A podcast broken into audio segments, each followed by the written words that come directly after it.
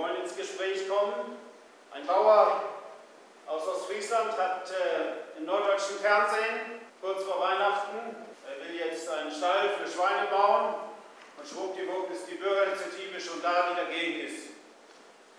Und er hat ausgeführt, wenn man heute eine Biogasanlage bauen will, ist schon die Bürgerinitiative da, die dagegen ist. Wenn man heute eine Windkraftanlage bauen will, ist auch schon eine Bürgerinitiative da, die dagegen ist. Und äh, an der ostfriesischen Nordseeküste wollte ein sehr beliebtes Hotel ihre Anlage erweitern. Auch da sind die Bürgerinnen und Bürger dagegen. Und er sagte ins Fernsehen, ich verstehe die Welt nicht mehr. Die Menschen sind heute gegen alles. Szenenwechsel, Antibiotikaskandal in dieser Woche. Da stellt sich ein grüner Landwirtschaftsminister aus Nordrhein-Westfalen ins Fernsehen, in die Tagesschau und sagt, die Antibiotika müssen alle verboten werden. Fragen Sie nachher mal Martin Borisse, wenn seine wertvollste Kuh erkrankt ist und er sagt dem Tierarzt, du, Antibiotika, das muss verboten werden. Was ich damit sagen will, ist, wir haben die Aufgabe, die Pflicht, gerade auch bei Skandalen, näher einfach schwarz-weiß zu malen. Es ist ganz leicht, populistische Forderungen zu bringen, sondern wir haben nachzufragen. Und wir haben umzudenken in der heutigen Zeit. Das sage ich gerade auch an die bäuerlichen Berufskollegen. Wir haben im Herbst ein Erntedankplakat herausgegeben von meiner Landwirtschaft und von über 50 Organisationen mit der Überschrift Mut zum Umdenken. Sehen, ernten, essen und satt werden ist in der Welt alles andere als selbstverständlich. Landwirtschaft und die Art, wie Lebensmittel erzeugt werden, geht uns alle an.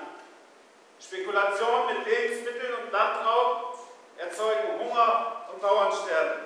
Wir in Europa haben die Wahl. Wir brauchen eine mutige EU-Agrarreform für eine zukunftsfähige Landwirtschaft.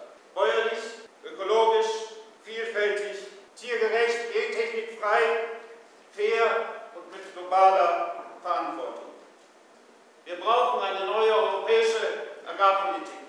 Der Weltagrarbericht hat 2008 von über 400 Wissenschaftlern erarbeitet, festgestellt, ein Weiter so ist keine Option.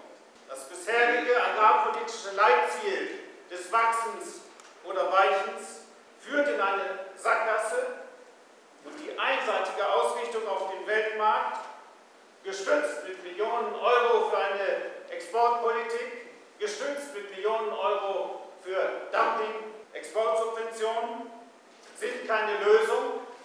Sie lösen das Hungerproblem nicht, sie verschärfen es.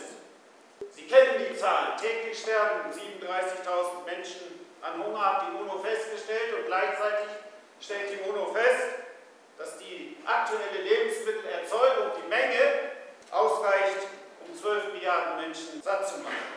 Zwei Drittel der Hungernden leben auf dem Lande.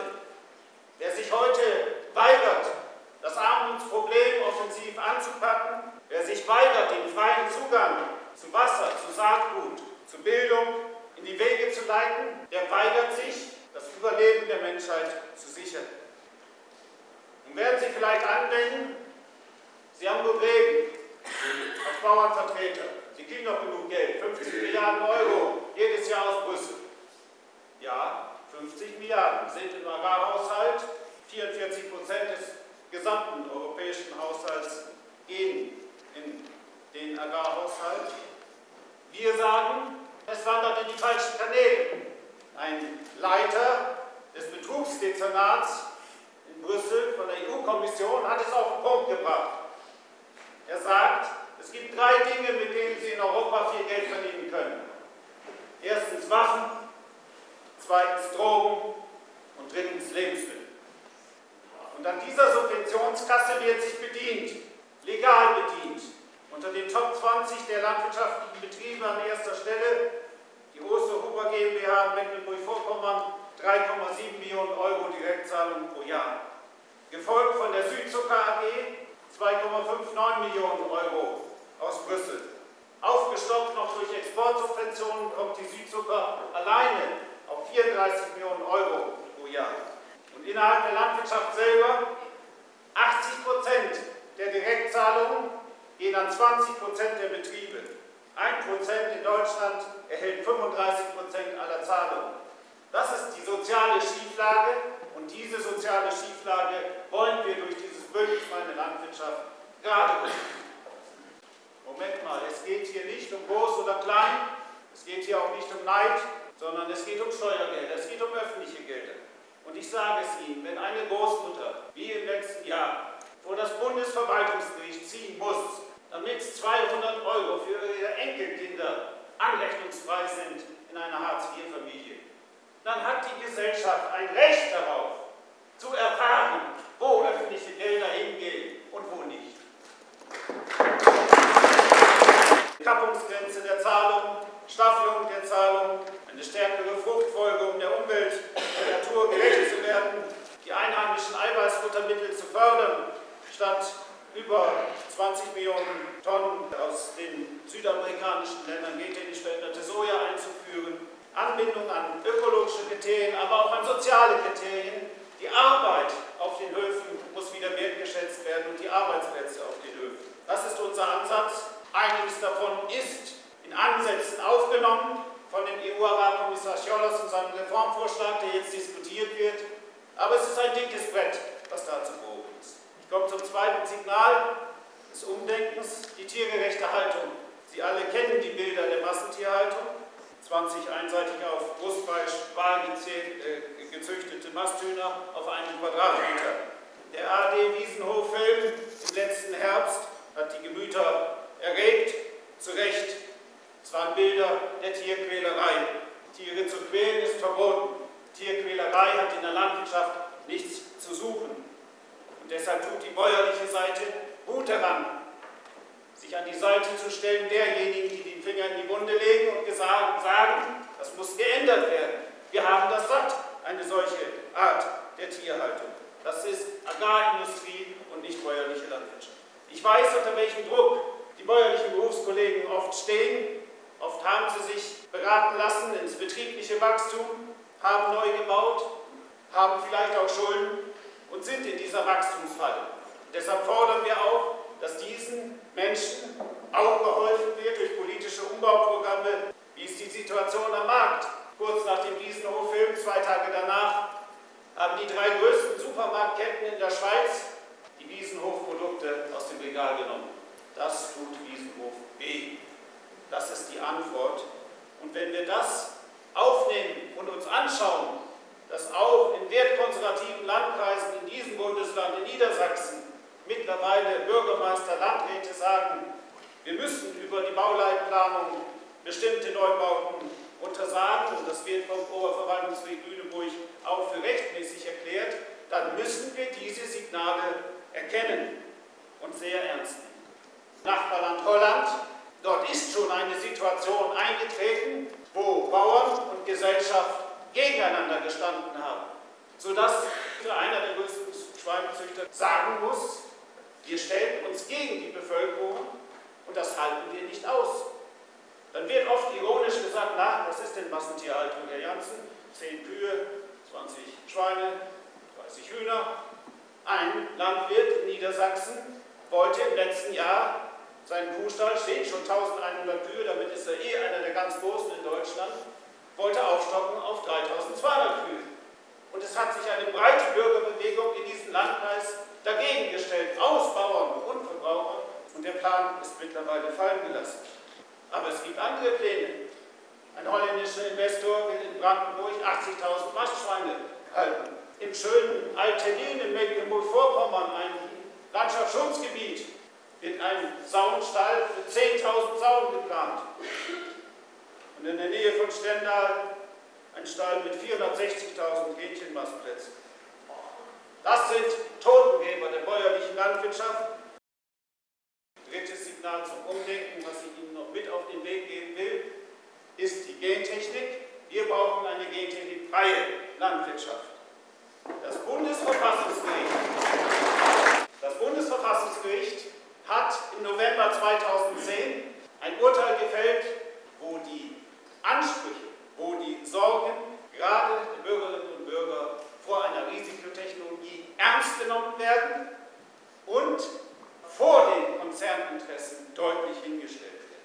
Wir sind davon überzeugt, dass dieses Urteil, was der Gentechnikindustrie ordentlich zu knabbern gibt, ein wirklich guter Rückenwind ist für die gentechnikfreie Bewegung. Die Gentechnikkonzerne geben nicht auf, Sie haben das ja mitbekommen. Wir will jetzt äh, sogar eine gentechnisch veränderte Speisekartoffel mit dem wunderschönen Namen Fortuna auf den Markt bringen. Aber es gibt ein altes bäuerliches Sprichwort, was sagt, wer die Saat hat, hat das Sagen.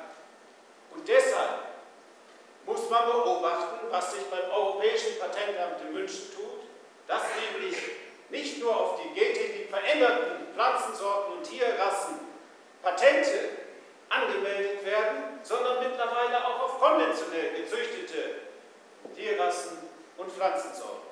Brokkoli und Tomate, das ging bundesweit durch die Presse. Der Deckmantel ist äh, das geistige Eigentum, was dort angeblich geschützt werden soll.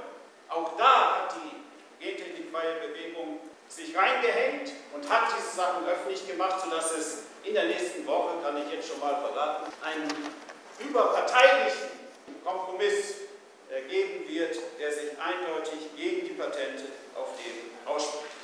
Schaffen wir denn das Umdenken, wenn die Macht der Konzerne immer größer wird und Politiker und Politikerinnen, Ausnahmen sitzen hier im Saal, eher denken noch, wir können doch auch noch so weitermachen wie bisher. Wir schaffen das.